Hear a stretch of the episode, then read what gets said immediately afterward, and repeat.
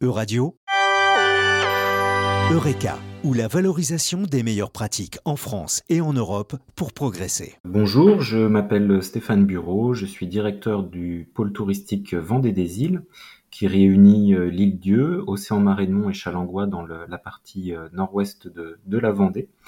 En 2016, euh, on a constaté que l'espace naturel du marais breton vendéen manquait de visibilité, de reconnaissance, de structuration beaucoup de gens le, traversaient pour aller sur les, côtes ou les plages euh, vendéennes sans forcément se rendre compte des beautés et de l'intérêt floristique, faunistique et puis patrimonial de cet espace. Donc on a souhaité travailler sur cet espace, le marais breton vendéen, afin justement de, lui apporter beaucoup plus de notoriété et de visibilité. On a travaillé donc en, partenariat avec euh, notamment la Loire-Atlantique, puisqu'une partie du marais breton se trouve sur euh, ce territoire-là. On a travaillé également aussi avec euh, la communauté de communes Saint-Gilles-Croix-de-Vie et de nombreux acteurs. Donc en 2016, on a mis en place un, certain nombre d'ateliers participatifs dans le but d'avoir une collaboration des, des, acteurs que ce soit les agriculteurs, les ostréiculteurs, les producteurs, mais aussi des associations telles que la LPO ou le CLAC qui s'occupe des, cigognes. On a travaillé aussi avec la fédération de chasse et puis les, habitants pour euh, faire un diagnostic de cet espace naturel remarquable qu'est le marais breton vendéen et afin de, mettre en place un plan d'action. Nous avons donc comme objectif euh, de travailler sur la notoriété, la visibilité de cet espace, de fédérer les acteurs qui sont nombreux, hein, qui travaillent sur cet espace, qui en vivent, et puis aussi de structurer l'offre écotouristique qui est fortement présente sur le Marais.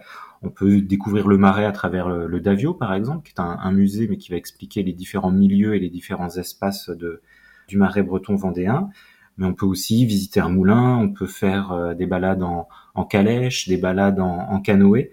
Donc l'idée aussi, c'est euh, d'apporter de la visibilité aux, touristes, aux habitants sur cet espace. Donc à travers ce plan d'action, on a pu bénéficier euh, des fonds européens euh, leaders notamment sur nos actions de promotion et, de communication. Parmi les, actions qui ont pu être mises en place, il y avait tout d'abord la sensibilisation des habitants. Cet espace, c'est 44 000 hectares, ils sont classés en zone Natura 2000.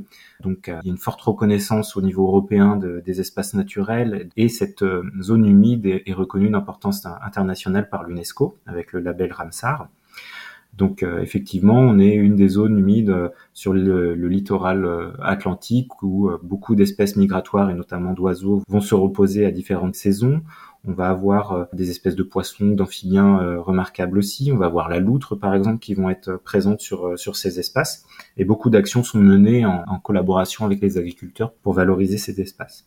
Donc l'idée, c'est de faire découvrir aussi cet aspect de biodiversité auprès des habitants. Et puis nous, en tant que pôle touristique Vendée des îles, l'idée, c'est aussi de bah, sensibiliser les touristes qui viennent sur, sur le littoral à la richesse patrimoniale et naturelle de cet espace, de leur apporter aussi des gestes euh, et un regard euh, pour protéger et poursuivre la préservation aussi de, de l'environnement. Pour nous, c'est un des enjeux majeurs aussi du, du, du, projet.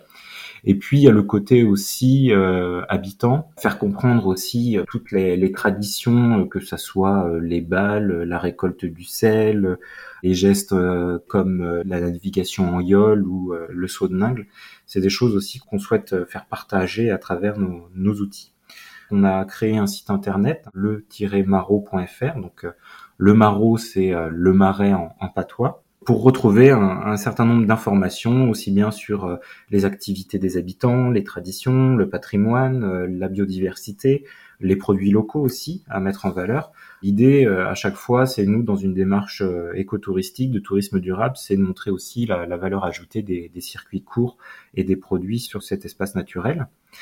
On promeut aussi un, slow tourisme, hein, ça va être les, balades en, en, yole ou, euh, ou en canoë euh, plutôt que des activités qui vont créer des nuisances sur les milieux. Et on a beaucoup travaillé aussi sur euh, une banque de photos, une exposition aussi qui tourne chaque été sur les 17 communes du, du Marais breton vendéen. Dans les résultats qui commencent à être palpables, ça va être pas mal de retombées médias donc ce qui apporte un, éclairage et une forte visibilité au, au, marais breton vendéen.